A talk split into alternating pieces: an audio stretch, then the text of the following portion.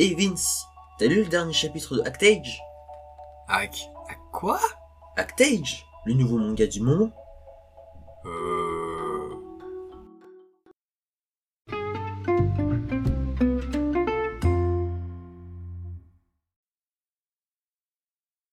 En 2018, 60 millions de bandes dessinées, comics et mangas ont été vendus en France, ce qui représente 14% des ventes totales de livres et 11% du chiffre d'affaires annuel de l'édition française. Le manga, ou bande dessinée japonaise, a façonné et influencé tout un ensemble de générations tout autour du globe. Toi qui m'écoutes, tu fais peut-être partie de cette génération du Club Dorothée ou encore de la génération Game One. Mais comment expliquer un tel succès du manga? Quels sont les apports culturels, artistiques, sociaux que nous délivre la bande dessinée japonaise Bienvenue sur Sociolophile, dans le monde merveilleux du 9e art, pour un épisode inédit sur le manga.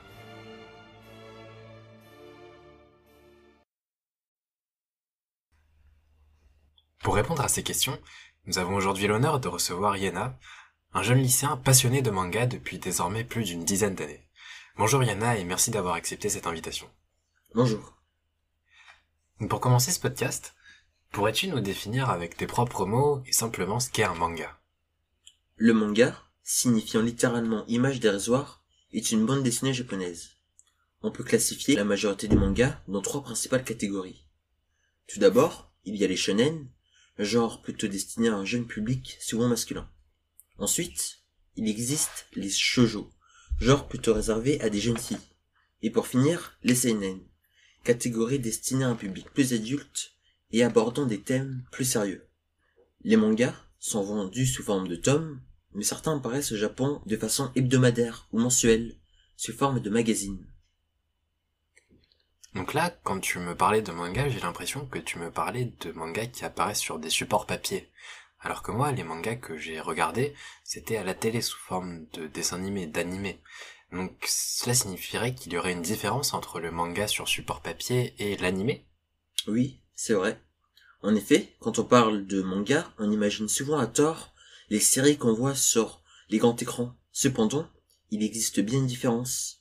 Il est important de savoir dissocier les mangas et les animés. Un animé est un dessin animé japonais qui est très souvent une adaptation d'un manga.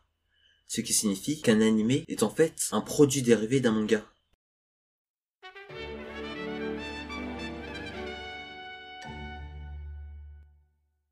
Quelles sont les spécificités du manga? C'est une BD japonaise, mais qu'est-ce qui va la différencier de la BD française qu'on connaît comme Tintin ou Astérix et Obélix? Le manga, par rapport à ses frères occidentaux, raconte un récit. Ce que je veux dire par là, c'est que les protagonistes de ces bandes dessinées japonaises évoluent avec le temps. Car si les héros européens, comme Tintin ou Astérix, sont intemporels, ou les héros américains comme Superman ou Spider-Man ne cessent de se renouveler, nos héros japonais, eux, grandissent.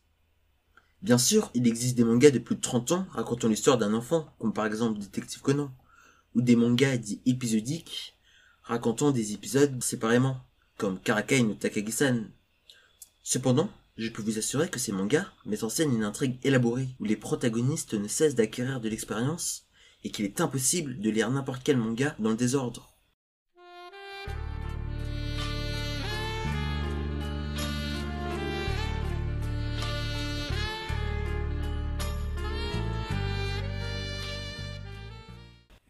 Ensuite, la bande dessinée japonaise oublie à des codes japonais.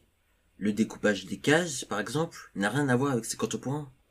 Les onomatopées et leur utilisation sont aussi très différentes. L'importance des bulles est aussi très distante entre les mangas et les BD franco-belges.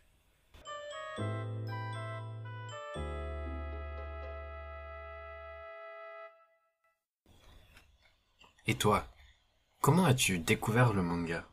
Et euh, quel est ton manga préféré? Personnellement, j'ai découvert, lors de mon enfance, le manga sous forme d'animé. Je me souviens, lorsque j'étais petit, regarder à la télé avec mes frères ou mes cousins des épisodes de Naruto. Naruto, un manga qui est justement mon manga préféré. Ce manga raconte l'histoire d'un jeune garçon qui est délaissé par tout son village et qui n'a ainsi aucun ami. Cependant, ce jeune garçon est prêt, de par son ambition, à se surpasser pour prouver sa valeur à ces personnes qui l'ont rejeté et abandonné. Tu l'auras compris, on découvrira avec ce manga des valeurs de surpassement et d'effort, des idées que beaucoup de shonen, surtout des anciens shonen, défendaient à l'époque. Nous suivrons à travers le récit des protagonistes ayant tous des portraits différents et ayant un passé et une histoire derrière eux. Ainsi, nous pourrons découvrir, à travers la rencontre que feront notre héros, que la frontière entre des sentiments comme la haine ou l'amour est en fait très fine. Des idées comme la guerre et la paix seront aussi des idées très développées et permettront aux spectateurs de les voir sous un autre angle. Ce que j'ai fait subir à Konoha au nom de ma vision de la justice, c'est exactement ce que tu brûles de m'infliger. Nous sommes tous égaux devant la douleur provoquée par la perte d'être cher. Tous les deux, nous avons connu cette douleur atroce. Tu te bats pour ta vision de la justice.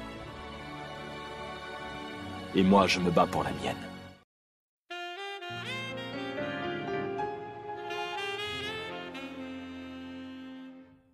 Donc là, lorsque tu me parlais de manga, il semble que les mangas les plus à la mode, les plus connus, soient des mangas shonen. Et que pourrais-tu dire de la place des femmes dans le manga? Pourquoi les mangas les plus connus euh, ne sont pas des mangas shoujo?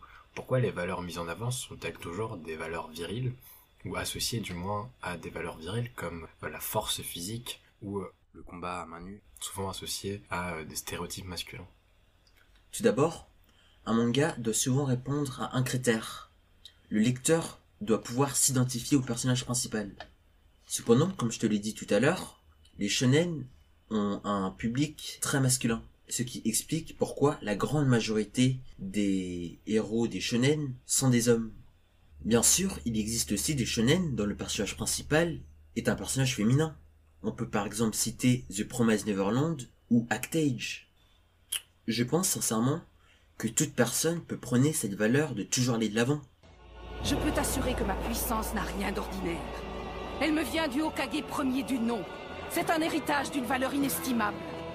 Il m'a été transmis à travers les générations et c'est ma force. Ensuite, il est vrai que les shonen ont totalement installé une suprématie dans le monde du manga. J'expliquerai ça par le fait que c'est les shonen qui ont déclenché cette vague des mangas et qui ont permis aux mangas de s'exporter dans le monde. Ce n'est pas les shoujo ni les seinen, c'est les shonen. Et c'est pourquoi aujourd'hui, quand on imagine un manga, on imagine un shonen.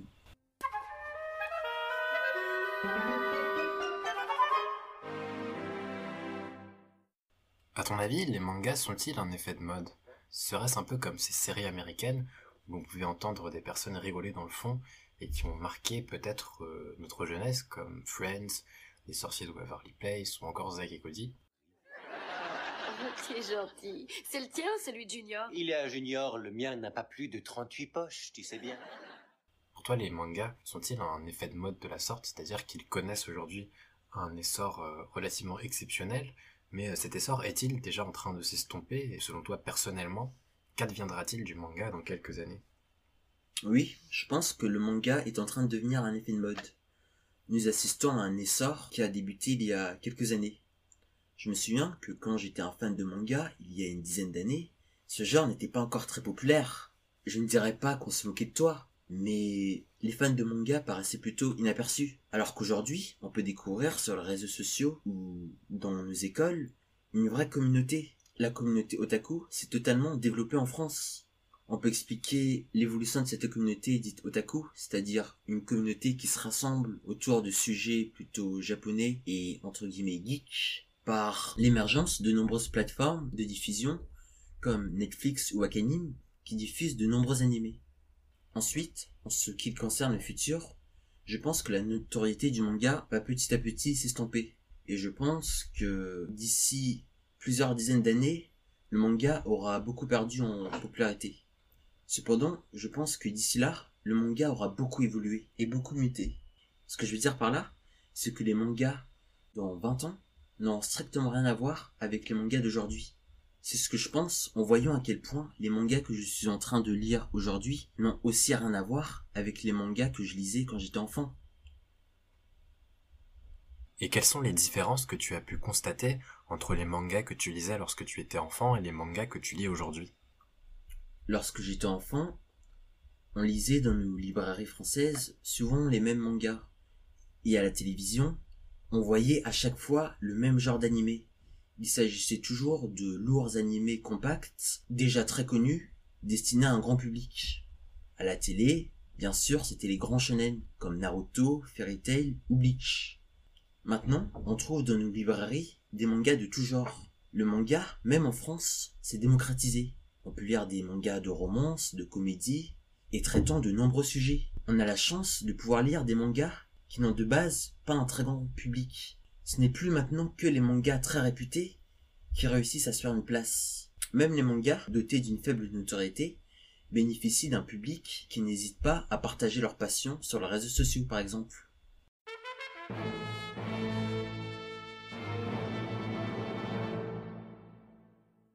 Pour toi, quelle est la place du manga dans la littérature française? Penses-tu par exemple qu'un manga puisse être étudié en cours de français à l'école ou au lycée? Le manga bénéficie d'une très bonne place dans notre littérature française. On reconnaît comme faisant partie du 9e art celui de la bande dessinée, et de nombreuses maisons d'édition ne cessent de le diffuser. Cependant, je le vois mal intégrer nos programmes scolaires. En effet, comme je l'ai dit tout à l'heure, le manga obéit à des codes japonais et non des codes français. Je vois donc mal un élève étudier du Balzac, puis étudier du Ichiro Oda. Cela me paraît invraisemblable.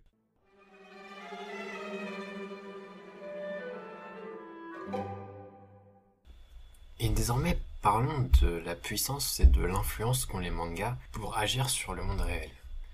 Dans les mangas que tu as lus ou que tu lis actuellement, connais-tu certaines œuvres qui ont eu une influence concrète sur le monde réel, qui ont pu influencer des personnes au quotidien, voire euh, des personnes euh, à responsabilité comme des gouverneurs? Oui, les mangas ont eu des impacts réels sur de nombreuses vies. Déjà, comme tu t'en doutes, un secteur assez grand a pu ouvrir de nombreux emplois et beaucoup de personnes ont fait le choix de vivre de cette passion? On peut maintenant trouver sur les réseaux sociaux de nombreux influenceurs qui parlent et critiquent ces mangas. Ainsi, ils peuvent générer de l'argent. Ensuite, certains mangas ont eu des conséquences bien plus indirectes sur la vie de certaines personnes. Je pense par exemple au manga Shukugeki no Soma, un manga de cuisine qui a engendré au Japon une hausse de profit dans les restaurants français, tant la nourriture française était magnifiquement décrite dans le manga. Tu as pris l'initiative d'utiliser du vinaigre de vin pour faire bouillir ton chou-fleur, je me trompe? Le vinaigre possède des propriétés blanchissantes. Il a redonné au chou-fleur sa couleur d'origine. Il t'a également permis de faire ressortir son goût légèrement sucré. L'acidité du vinaigre de vin et la douceur des différents légumes forment en fait un mariage de saveurs absolument parfait. Après, je ne pense pas que le manga ait eu des répercussions sur la vie politique ou l'économie d'un pays.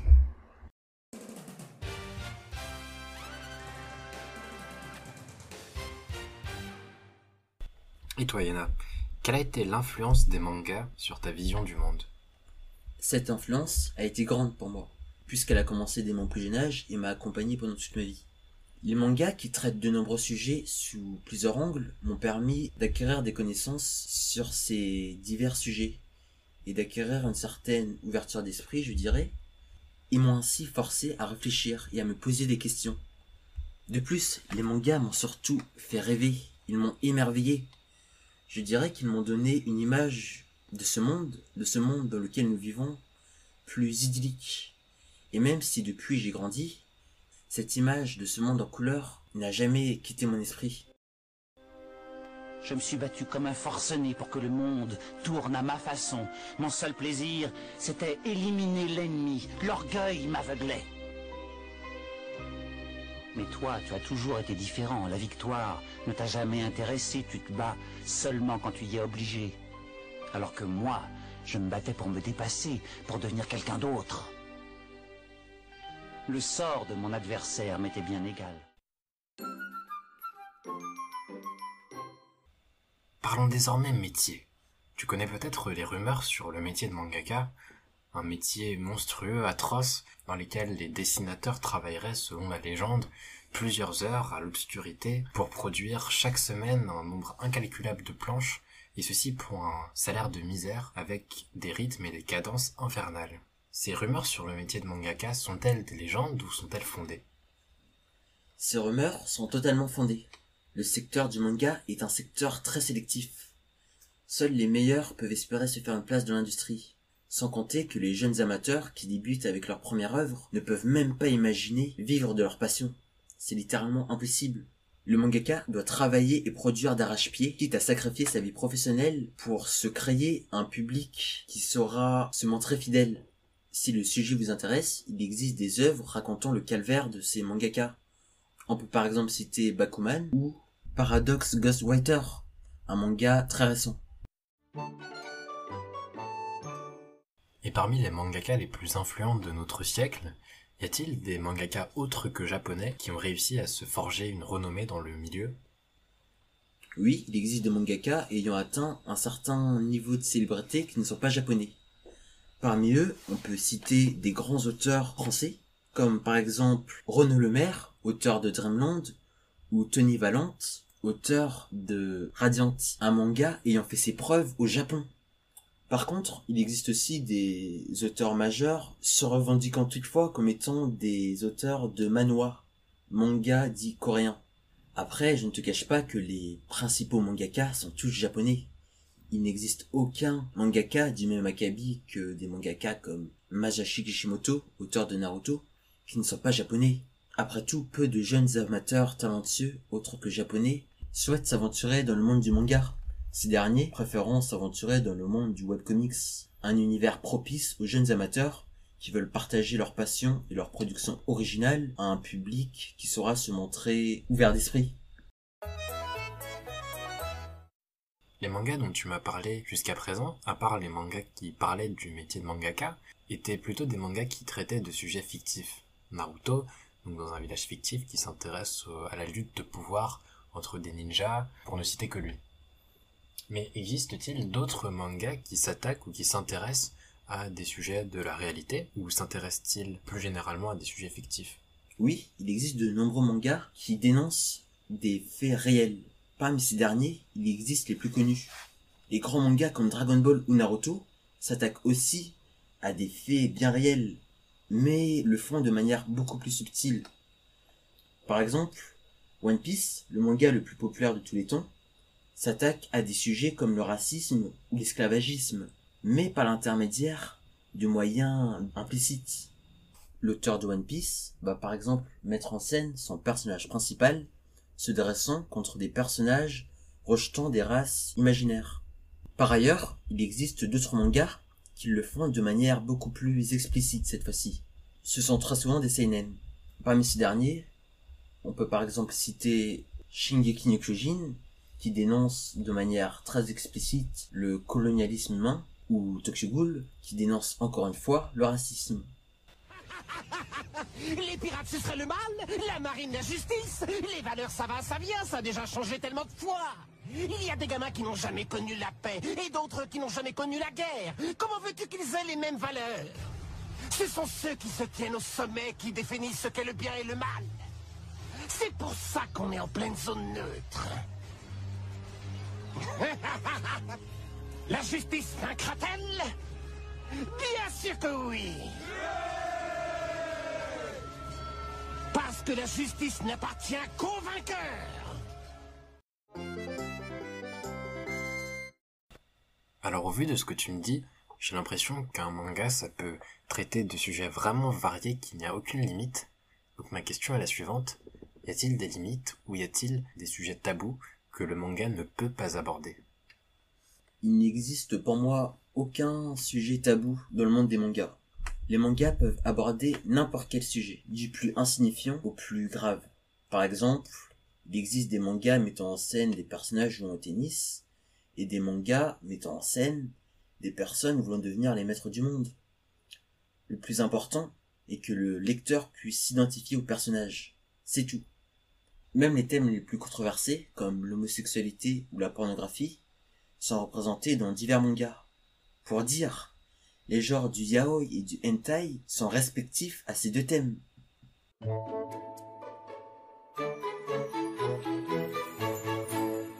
Pour conclure ce podcast, aurais-tu un ou plusieurs mangas à conseiller à nos auditoristes Oui, j'aimerais conseiller à tes auditoristes le manga intitulé Kaguya-sama le Visoir. Ce manga raconte l'histoire de deux jeunes lycéens japonais développant au cours de leur année de première des sentiments amoureux. Hélas, ces deux personnages sont dotés d'un orgueil sans limite et d'une fierté inébranlable, ce qui les empêche de dévoiler leurs sentiments. C'est ainsi que le lecteur sera plongé dans une bataille psychologique où chacun des deux protagonistes essaiera de forcer son adversaire à lui avouer ses sentiments. Il s'agit d'un manga humoristique. Encore une fois, un grand merci à toi Yana d'avoir accepté l'invitation de Sociolophile.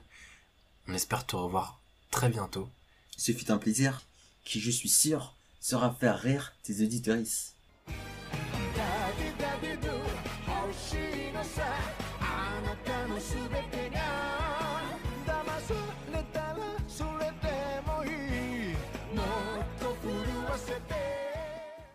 Encore une fois, un grand merci à toi Yana d'avoir accepté l'invitation de Sociolophile.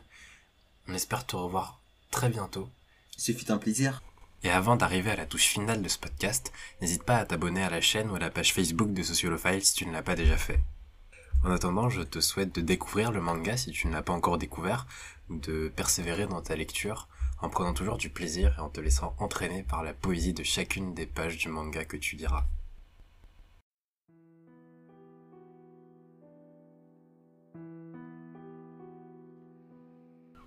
On dit de toi que tu es dépourvu de toute couleur, que comme l'argent, tu n'as ni odeur ni saveur, que pour te découvrir, il faut te lire. Cependant, je vois en toi vive couleur. Je fais appel à mes cinq sens pour contempler ton essence. J'entends des mots, parfois des bulles.